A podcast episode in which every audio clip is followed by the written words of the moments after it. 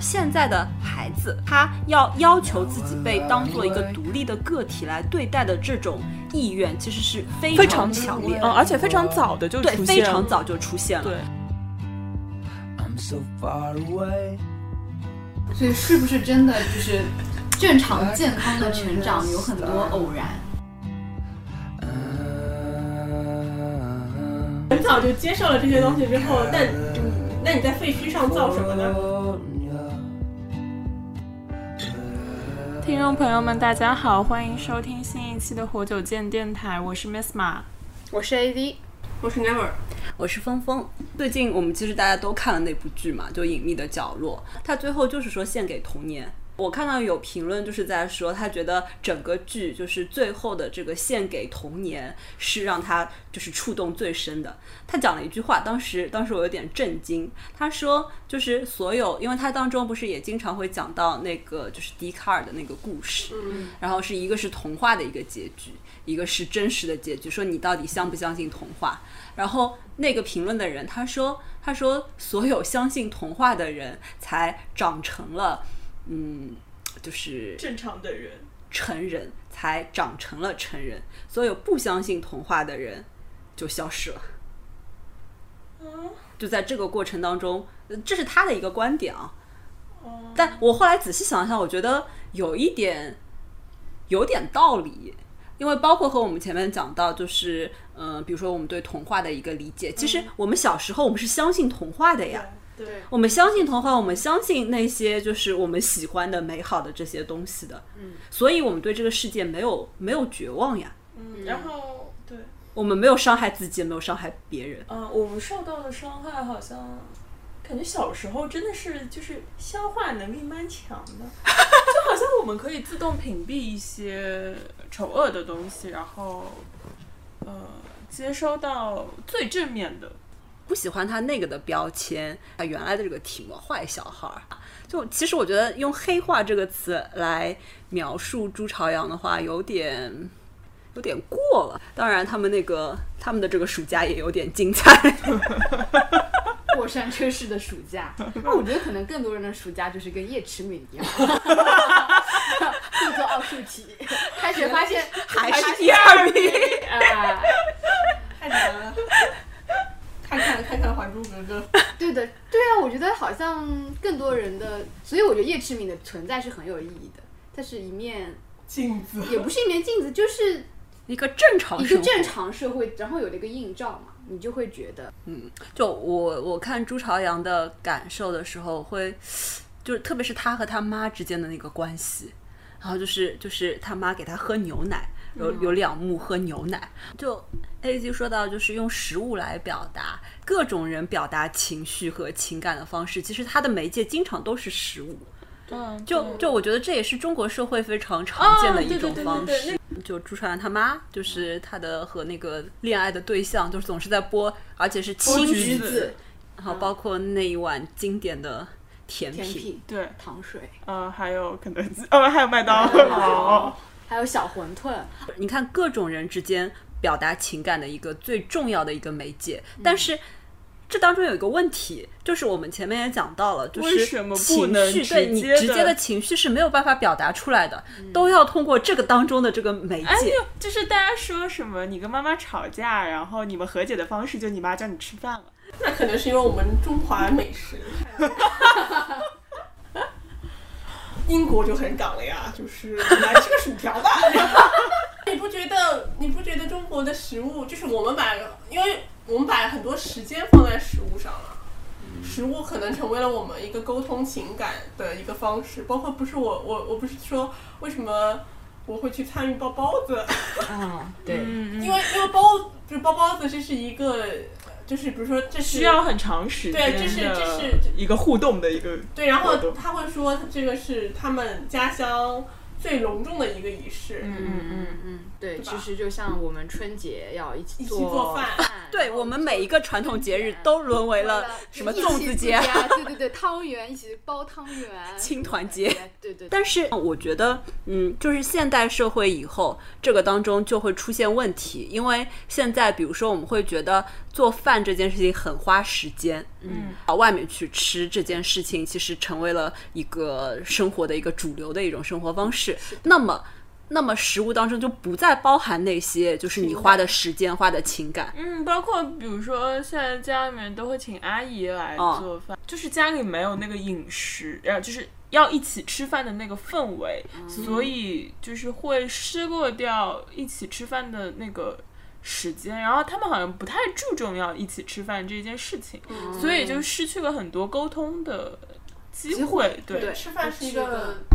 沟通的环节。对对，包括说就是隐秘的角落，就是朱朝阳他妈，就是因为他上班的一个关系，然后你看，特别在前面一开始的时候，我没有注意到关于食物这一点，但是后来发现他妈每一次就是要去上班的时候，就说哦，我给你包了馄饨，嗯包了烧烧麦放在冰箱里面了。总是在说这个，然后后来又是他表达爱的方式，就是我给你热了杯牛奶，你一我定要喝下去。买了鱼，我给你买了鱼，对对。食物代表了某种主权。对对对，然后你不吃下去，你不喝那杯牛奶，其实就是对我权威的一种挑战。你嗯你似乎就拒绝了我，然后这个当中就把各种东西都牵扯在了一道，所以我觉得这部剧就我自己看下来会觉得蛮精彩的一个地方，就是当然讲人性啊或者杀人啊这一些，其实只是一个副产品，对，它更多的其实是在反映人和人之间的一个关系，就怎么就到了这一步呢？对，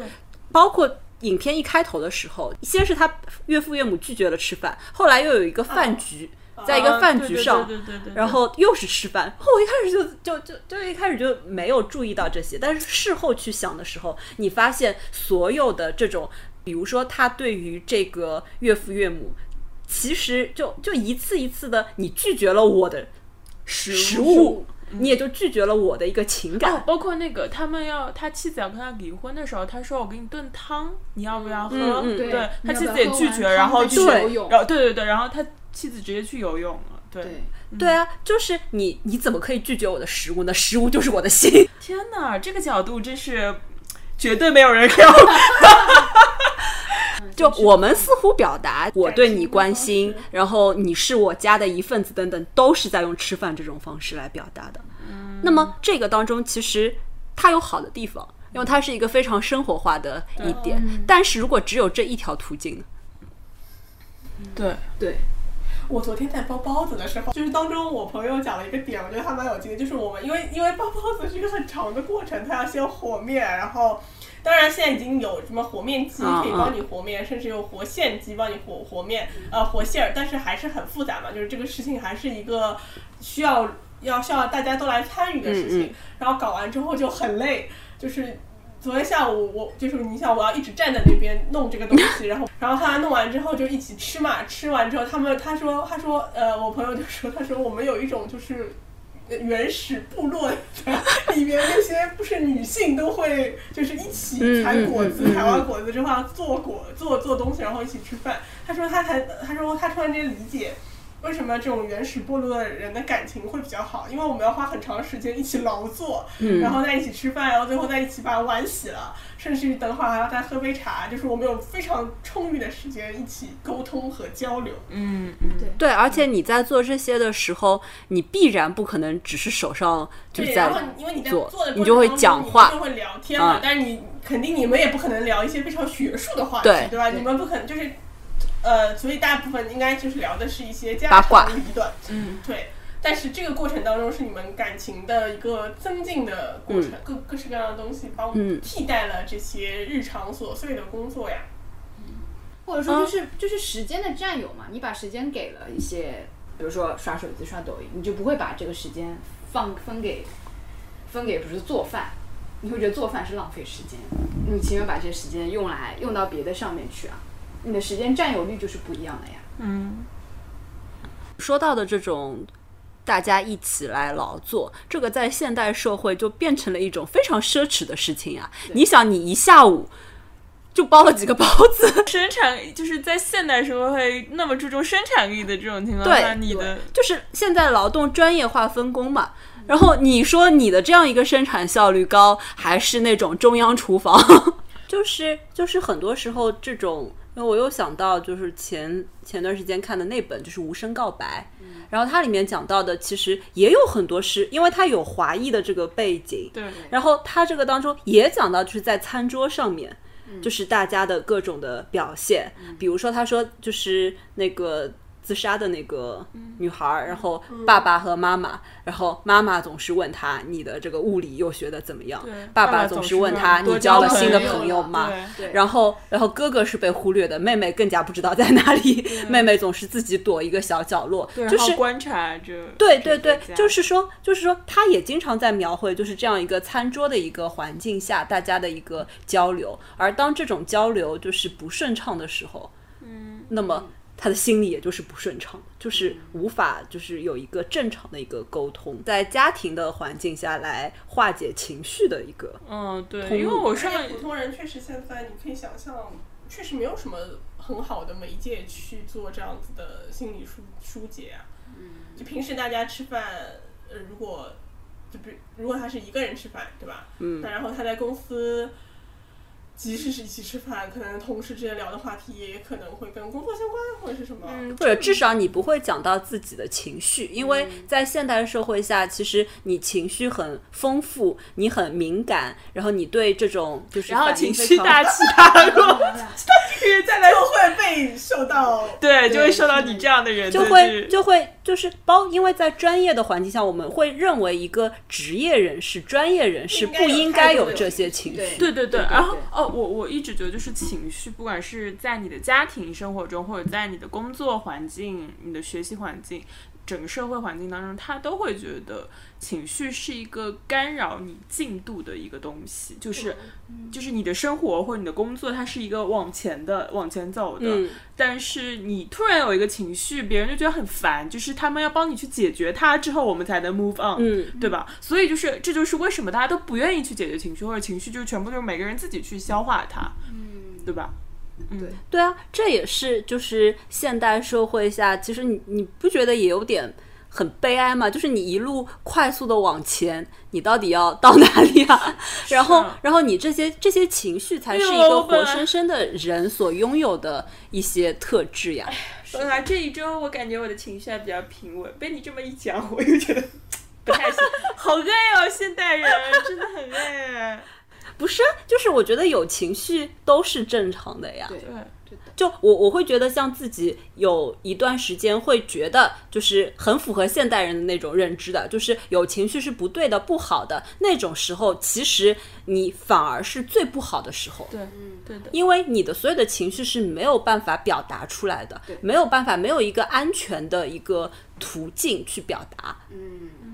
是的，然后，但是当你有安全的途径去表达这些情绪的时候，那么它会困扰你一段时间，但是你知道这一段时间会过去的，嗯，它就不会变成一种问题。对，嗯，对的嗯，是的，我觉得是的，对，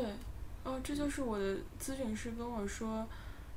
就是比如说在他的咨询咨询室里面，我会哭出来，然后会说我过去压抑的那个情绪，然后我说我已经在谷底了，但他说。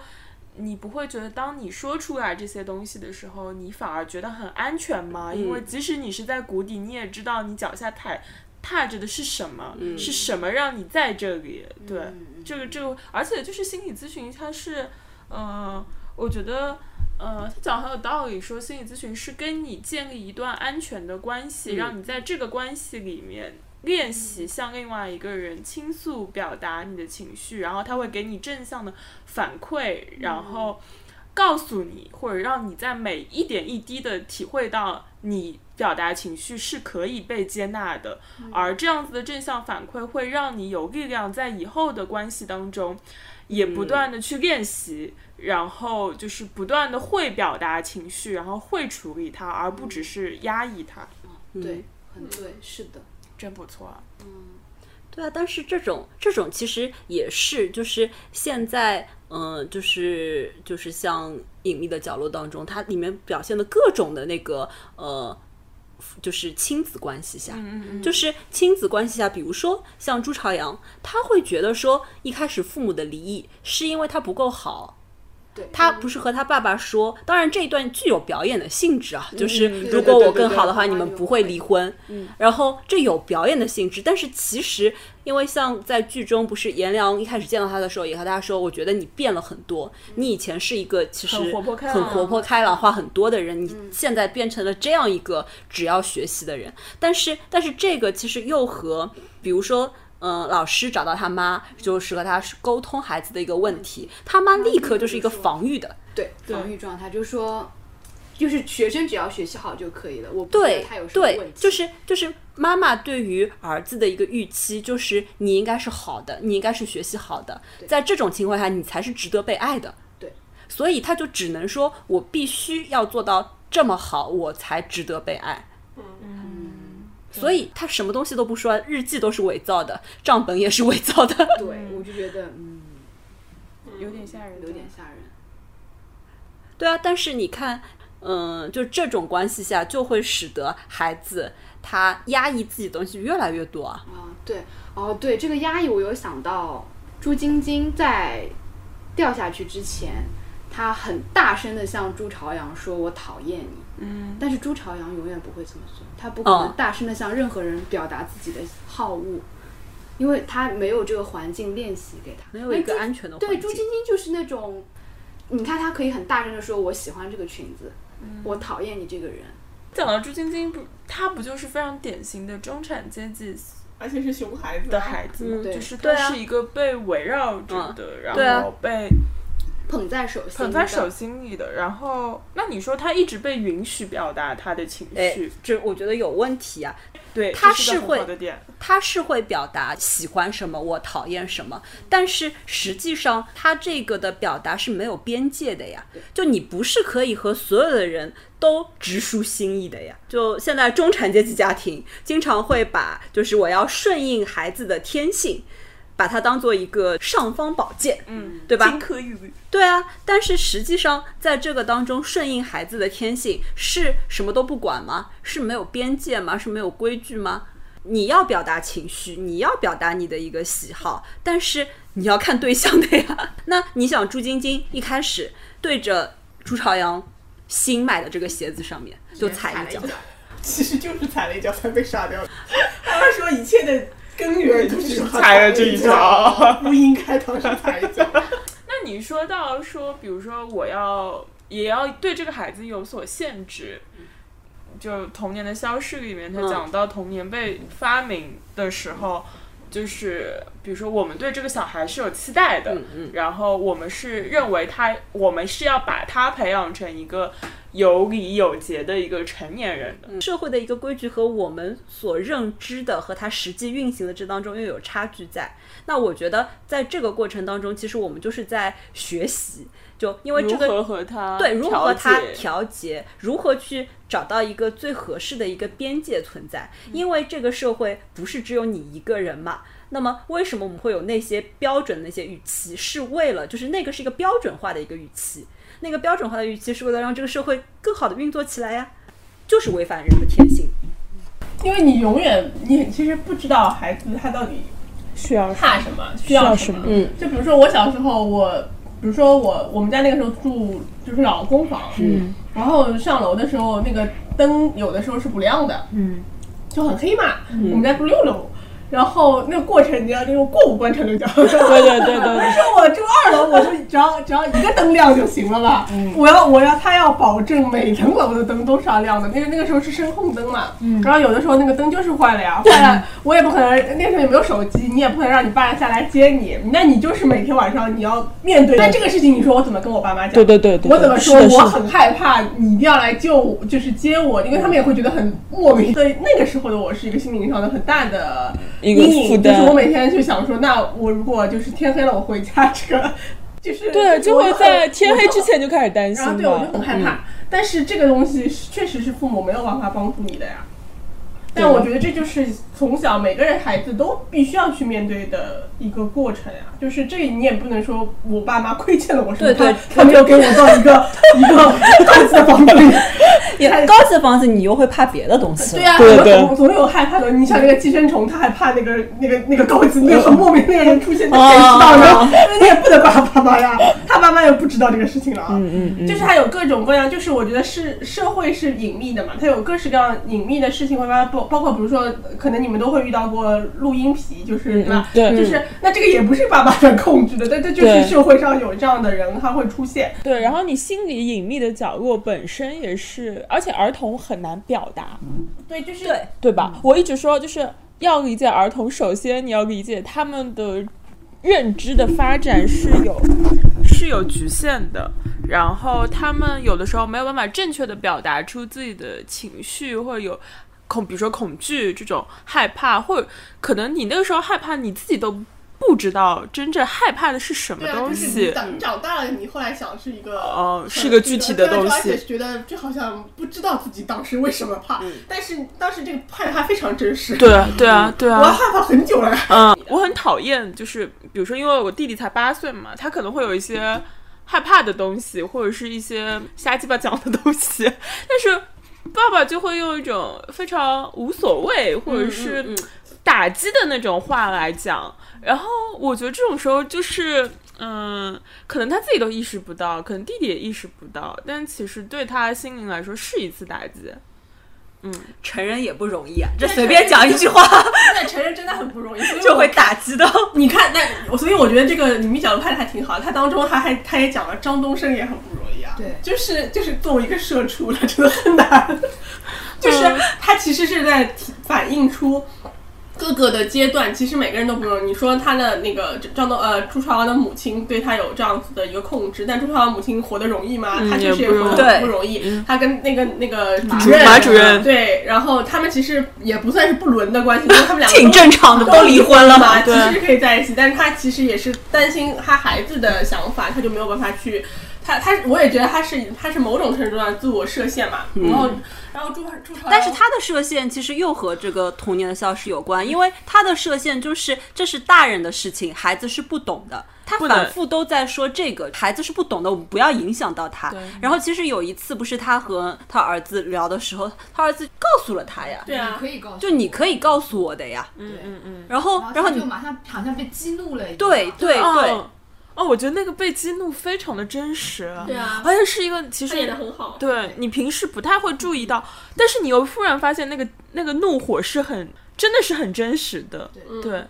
然后他马上反应就是你懂什么，对，因为那个怒火消解了他过去所有的努力，就是他之前为什么要这么做，其实就是为了保护他，对保护他的儿子。对，但是当他儿子说 这有什么，就很非常理所当然，觉得很理解的时候，他会觉得我所有过去所有的努力都被消解了。但是但是这个当中其实又有一个很好玩的一个点，成年人。当我们去认为说孩子这些都是不懂的时候，其实我们设置了一个成年人和儿童之间的那条界限。然后确实就是像那个波兹曼说是有道理的，这些东西其实对于儿童来说，他已经开始似懂非懂了。对，而且他一定不是通过父母或者是学校教育来对，就是。他已经通过各种的渠道，其实已经知道了，对他已经懂得了一些东对西。，甚至他的观念走的比你更前面。对这个是这就是波兹曼在里面讲的说，呃，家长已经不家长或者成年人已经不再是知识的权威，而且比如说，这就是为什么我们非常推崇后被这个社会变得非常推崇后杠老年一代，他们不再是知识的来源，而我们我们才是比如说正统的。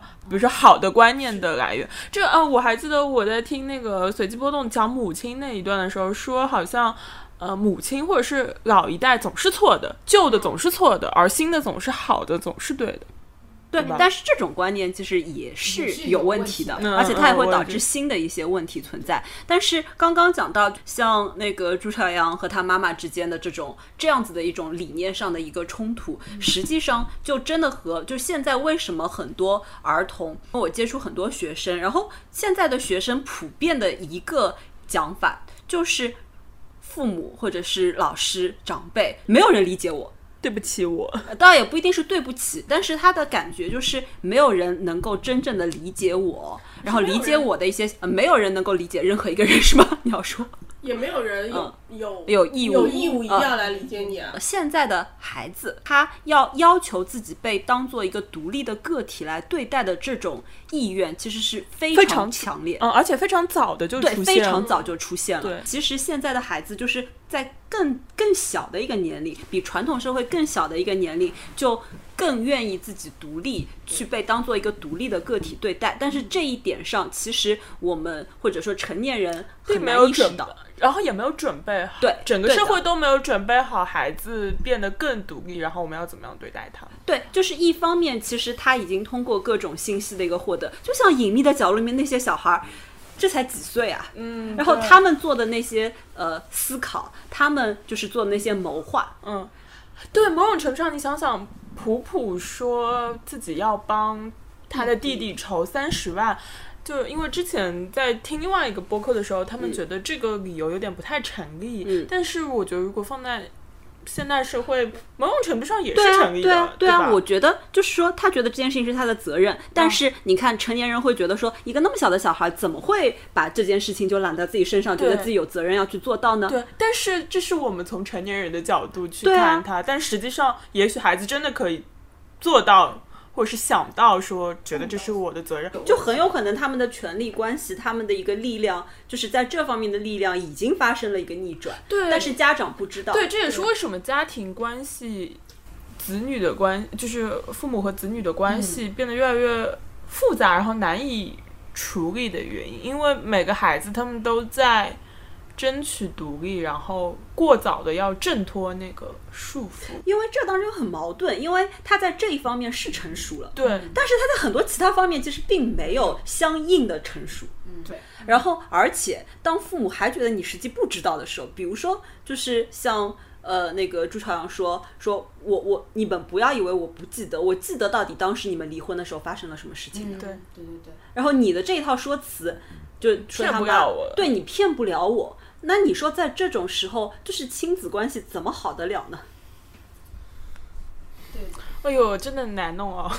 太难。就是就是父母父母经常又会有一个观点，就是我要保护你不受到就是负面，负面的一种影响，但是实际上就是因为现在的信息时代，这些消息是不可避免的，你就是会知道。对你就是会接触到，然后那在这种情况下，你是你是封闭，嗯就是你是过度保护，嗯，或者说我只给你呈现故事的一面，所以就是我觉得像隐秘的角落，这个隐秘的角落这个题目其实还是蛮有意思的。对的，就它的这个角落，其实你就看，就是是谁去看到的那个角落呢？嗯就每一个人的那个隐秘角落都是不一样的。对然后，那么它又有某种共性在，成人的隐秘的角落，儿童的隐秘的角落。那所以总结就是大家都太难了。哎，真的很难啊！我觉得就是就孩子也有孩子的需求，感觉没有一个人没有出路。啊，就是感哎，你这是聊的我，就是我非常理解孩子有那个需求，但也非常理解家长的自顾不暇，嗯或者是他也没有办法探索到你隐秘的角落，对嗯。然后，而且人其实不管我们抛开那些社会构建啊，乱七八糟，人确实会有要隐想要隐藏自己的情绪，或者是等待别人发现的那个时候，不是一直想要表达，因为他想要被在意的时候，他可能想要获得别人的关注，他的方法不是直接说出来，而是通过表现啊引吸引你注意我。但这种时候就彼此会有信号的错位，嗯，然后这种错位会因为，呃，我觉得现代社会大家都非常的忙，孩子在忙学习，父母在忙工作，每个人都很辛苦。这种情况下面，他的错位会越来越多，越来越大。所以是不是真的就是正常健康的成长有很多偶然？其实孩子他的一个适应能力，他的调节能力是非常强的。嗯就是每一个人小时候，你会有一些你觉得就是天要去塌下来了的那嗯些事情，你会有你自己的某种的害怕，你会有某种就是你觉得真的过不去的坎，嗯但是每一次你其实都过来了。然后，当你每一次过来的时候，你是在肯定自己的一个力量呀。我觉得我们也不能走向另一面，就是我们觉得说什么东西，比如说父母应该是完美的父母，他应该关注到孩子种种的一些情绪，孩子应该是完美的孩子，然后他应该就是符合天真无邪。他在小的时候是天真无邪的，然后成人了，突然之间有 理性有理有节，有理有节，对对吧？一个理性人，对吧？嗯就是就是这种这种完美的一个预期，其实其实现在有很多人说自己是完美主义者，我觉得这个就是一个社会出现问题的一个很重要的一个指针，对，因为没有完美的，就是我们你说我们总体上来说我们都健康的成长到现在。你没有碰到过问题吗？你你会你会有对自己失望的时候，你会有对周围人失望的时候，对，你会你会有一些时候，你觉得就是所有人都亏欠你的，然后你也会有一些时候觉得你没有力量再往下走了。但是其实就是在这个当中，也许这个人让你失望了，还有别的人啊。心理咨询讲到有一个非常重要的地方，嗯就是人的自愈能力是非常强的，嗯你你的那个背后的那个力量是。潜力是超过你自己的想象的，这也是为什么其实你每天可你你从小长到大，你可能每天都会受到一些挫挫折一个大大小小的挫折。但其实你现在回头想，你真正觉得很过不去的事情，可能只有很小的几件事情而已。有啊，真有过不过去的事情吗？其实我觉得都没有什么。我有，你看人家朱朝阳都过了，他是通过杀人过的。然后他说，就是呃，比如说他他说有过一些研究会认为，比如说生活在不幸的原生家庭的人，其中有一些孩子，他们未来依然可以过上幸福的生活，是因为他们。在成长过程中找到了一些代替性的关系，在那些关系里面，他们重新获得了力量，他们得到了正向的反馈，然后他们有这些力量可以帮他们就是修复过去的那些伤痛，所以他们依然可以过上嗯幸福的或者正常的人生。我就想起来以前，哎呀，看哪部电影一下想不起来名字，就是这当中有一个很有意思的一个观点，就是其实每一个人的童年都是不幸的，然后就是你怎么样去治愈这个童年，然后很重要的一点就是重新建立一段亲密关系，嗯。然后在一段新的亲密关系当中，你会做一些你童年的时候就是可能呃留有遗憾的事情。对。那这种建立一段新的亲密关系，通常比如说我们现在就是以谈恋爱的方式，然后你在恋爱关系当中，你的一个行为其实是会退化的。就是退化为像一个孩子的一个行为，然后在这种过程当中，其实你是在进行重新的一个治愈，嗯，对对。所以就是不要就太悲观，对不对？对，然后也不能把所有的问问题题都归归结于原生生家家庭。庭，本身原生家庭也不是不可能存在完美的，没有的呀，对啊，没有完美的父母啊。对对啊，嗯，然后我觉得现代父母就有一个倾向嘛，比如说育儿，育儿这件事情本身是一个正常和天然的事情，但是当出现了各种各样的育儿宝典啊、规范啊各种的时候，你就父母年轻的父母总是怕出错，对，然后就然后父母对就焦虑，但是其实更容易会产生问题的是你这种焦虑情绪啊，你焦虑情绪的一个传递，嗯，然后你把这种情绪传递给了孩子，然后孩子就是在焦虑情绪下成长起来，孩子就是没有安全感嘛，他没有一个嗯正常的依恋的安全感。那个之前还是那个随机波动讲母亲的那一姚姚金老师说，我就希望我以后儿子不要恨我就行了。对啊，就是对，因为好，因为做不了，你永远都有缺点，永远可以被孩子找出那个可以指摘的你没有关注到我的那个点。我见过的，我觉得相对还不错的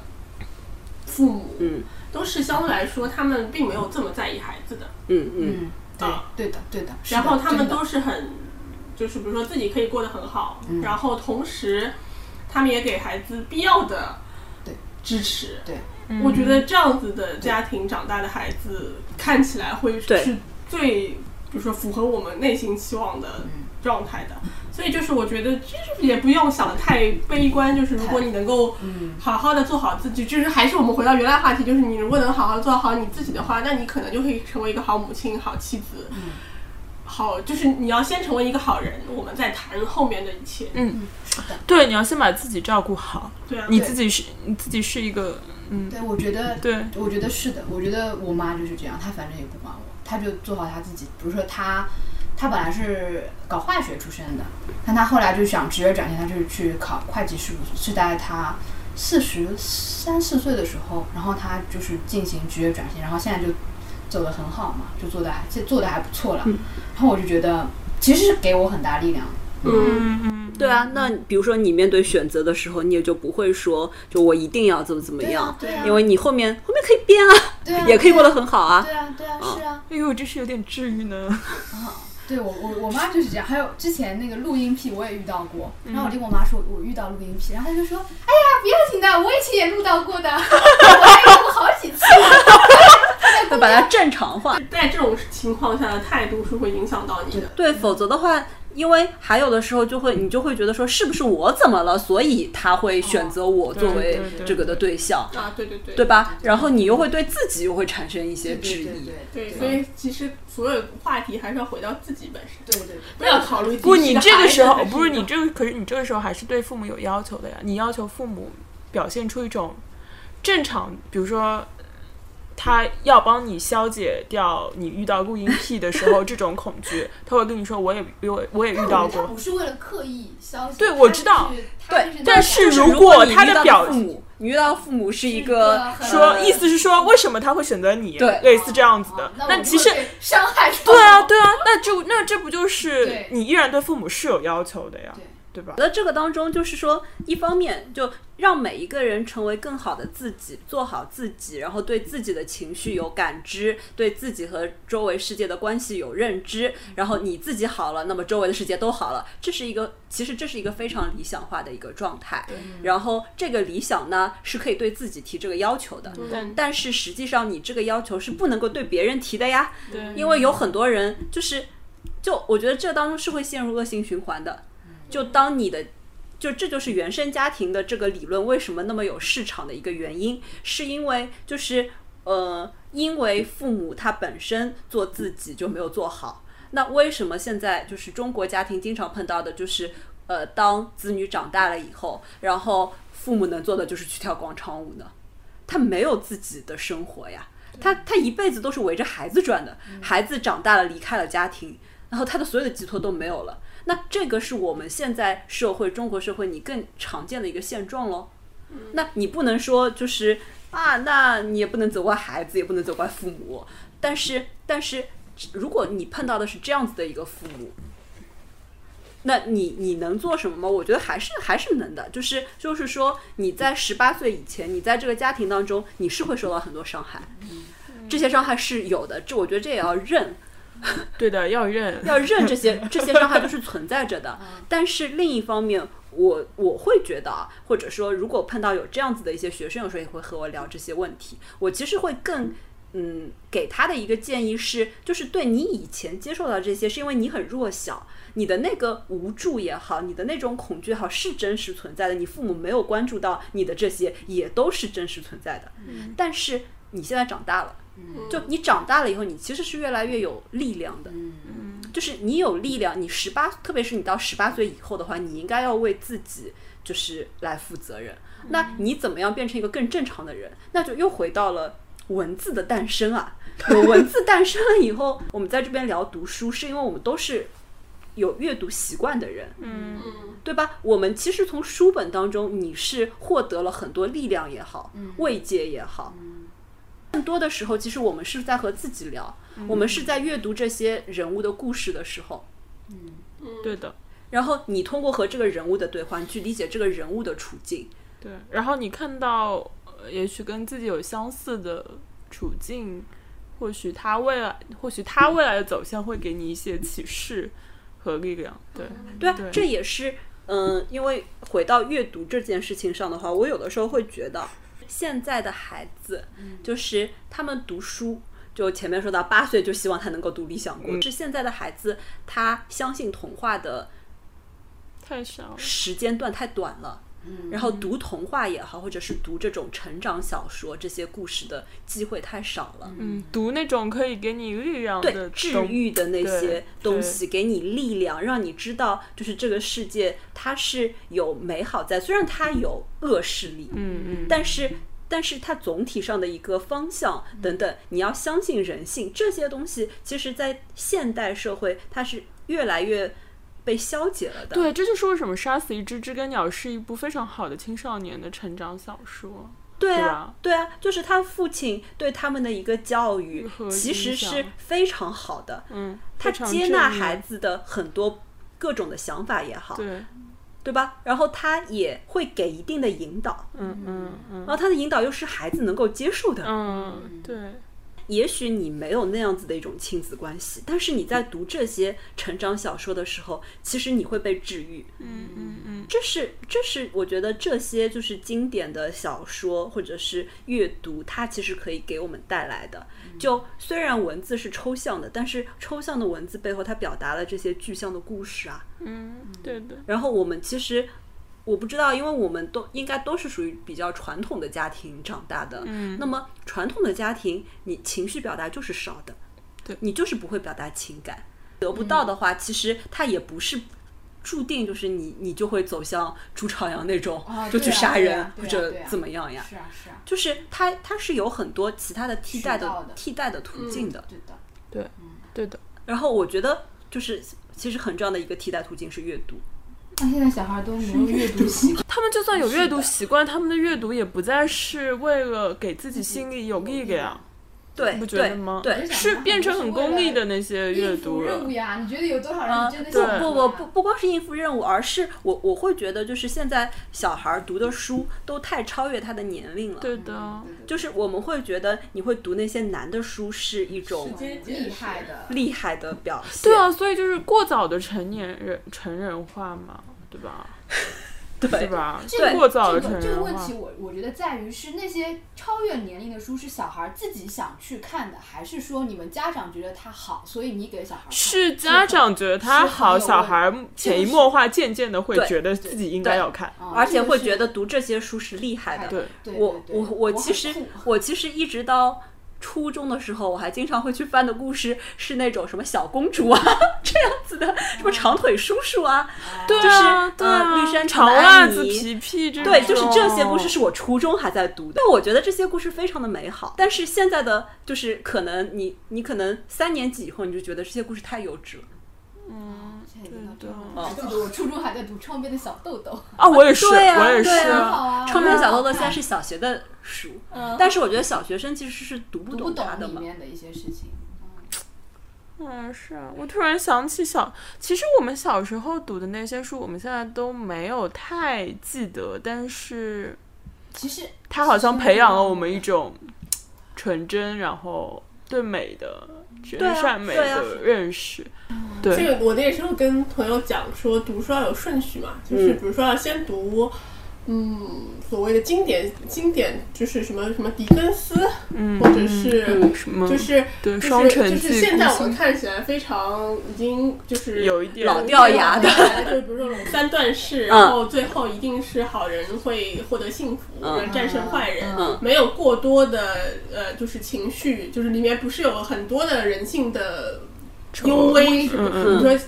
比如说呼啸山庄可能会再晚一点，嗯对吧？对。但但前面比如说简爱这样子就可以，对，虽然他们是还有海姐妹写的，这种，对，嗯。就是就是现在看起来有点浅，但是这样子的书是是一定要先先读读的的，就是这是一个打基础的东西，就是你要先树立一个三观，是世界相对是美好的，然后好人终会获得幸福。或者你会通过自己的努力而可以得到一些对对。改变。然。后你对可能才能再开始读一些呃比较复杂的小说，嗯然后比如说现代性的小说，我是建议要到高高中或者是甚至以后，因为因为现代性有很多小说，比如说波德莱尔的那个什么《恶作剧之花》花对那些太消解的东，西。然，后什么《百年孤独》，就这些，就是你局外人。太早读的话，你可能会过早的陷入虚无主义，或者是比如说我有朋友很就是比如说读什么安安兰德，就是嗯太、嗯太个人主义的这些小说，呃，什么在路上，就是这些，如果你很早读的话，你的你的一个精神内核会被破坏掉，嗯，就是在他们还没有建立起来对对，的时候你会，很早就接受了这些东西之后，但你那你在废墟上造什么呢？体验是，比如说你先有一个东西，然后有一阵，后来在你成长过程当中，它破碎了。嗯，然后你可能再在后面的人生经历和日后的阅读之后，寻你要重新再建立起新的东西。但是我觉得曾经有过的那些什么，我们认为现在看起来很浅，但是呃，就是那些真善美，就还是真善美啊，就真善美那个东西，它曾经是我们最重要的一个阅读内核。所以我觉得小孩子读书还是要有顺序，就不能够一开始。如果你一开始就读理想理想国，那 这也太复杂了吧？是对啊，对啊，所以判断这个东西呢？对，所以我我一直记得，就是我读的，我大概是在三四年级的时候读完的第一本就是长篇小说，就是《简爱》。就我觉得这本书是会给我很大的一个影响的。对啊，就是我就我我跟我朋友那时候，他们就说。现在谈恋爱嘛，嗯说还是就是他说我们小时候读的是什么？我们小时候读的是《简爱》，所以我们知道女孩子要有自尊。嗯对我们永远会记住那句话，就是简爱跟罗切士嗯说什么？你以为我穷，嗯我长得不好看，看我就没有尊严嘛？就是就是对，那句当我们穿越当我坟墓们穿越坟站在上帝面前，我我们们的人格是平等的就。那句话是 嗯就是有 那句话是打下就所有对当时我们我们那个年代的对女孩子作为女性作为女对孩子的那个基础的，所以我们后来的生活当中，可能我们会知道自尊自爱，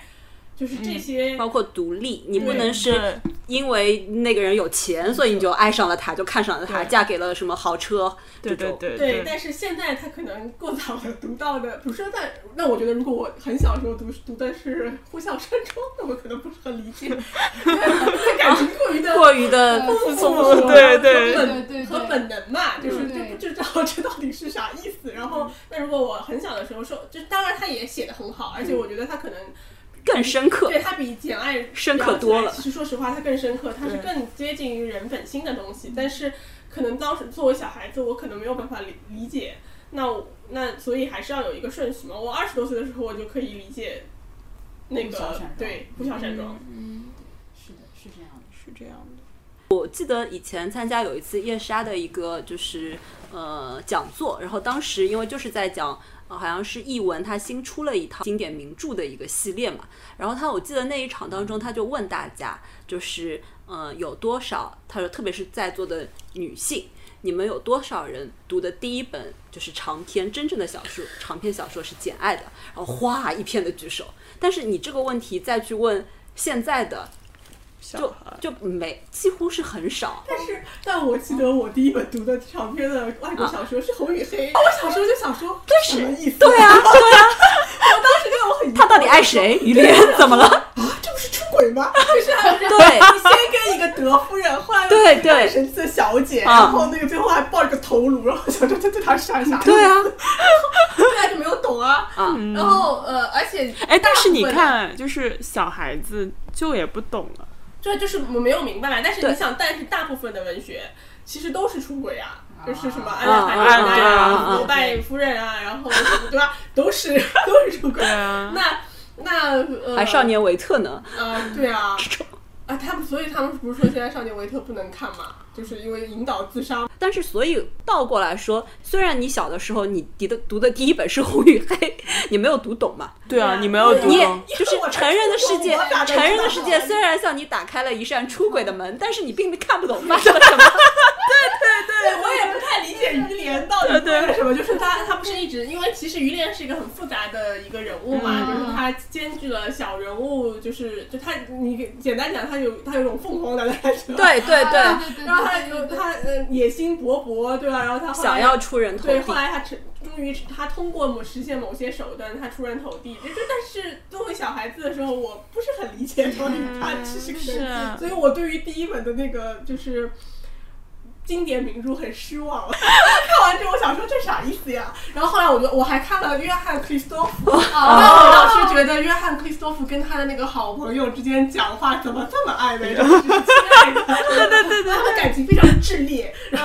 我也不是很懂是什么意思。哎，我记得我好像最开始看的那个小说是《汤姆索亚历险记》，就那个还啊那个挺好看还可以，因为就是那个是挺呃儿童儿童读物，对。还小时候一直看《海底两万里》，啊对，所以什么所以其实什么八十天环游，呃，嗯对，嗯这些都是挺适合但是但是你小孩子阅们想说读的。儿儿童文学其实呃除了这些之外，其实后来也没有就是并没有特别合适的了，因为我当时带过就有点呃断层。初中的对孩子读书嘛，对对对我当时给他们嗯安排的嗯就是《海底两万里》，然后什么环八十天环游世界，然后还有还有还有还有少年，就是呃呃还有国外的有一些什么《纳尼尔传奇》啊这种嗯这种这种呃科幻呃就是这种故事，嗯但是再后面也找不到更合适的书了。你说如果他们直接开始，比如说我们要讨论《红楼梦》，那就是对他们来说太复杂了呀。对，对的。啊，其实我们每次都不知道怎么 ending，我们不每次都剪出来的。对对对对对，我们每次不都非常生硬的 ending 吗？对对对今天就到这里。好的。对，我没有想到我们关于隐秘的角落竟然可以从饮食这个点 切入，我觉得还是蛮妙的。嗯，对，不错。那我们今天的节目就到这里了，谢谢大家，拜拜。拜拜拜拜拜拜。感谢收听活久见电台。你可以在喜马拉雅、小宇宙、Podcast、Spotify 搜索“活久见电台”，关注我们；也可以搜索微信公众号“一颗赛艇 YKST” 收听节目。祝你早安、午安、晚安。中隊友不想撐下去，那時其實嚐盡真正自由，但又感到沒趣。不要紧，山野都有雾灯，顽童亦学乖，不敢太勇敢。世上有多少个缤纷乐园任你行？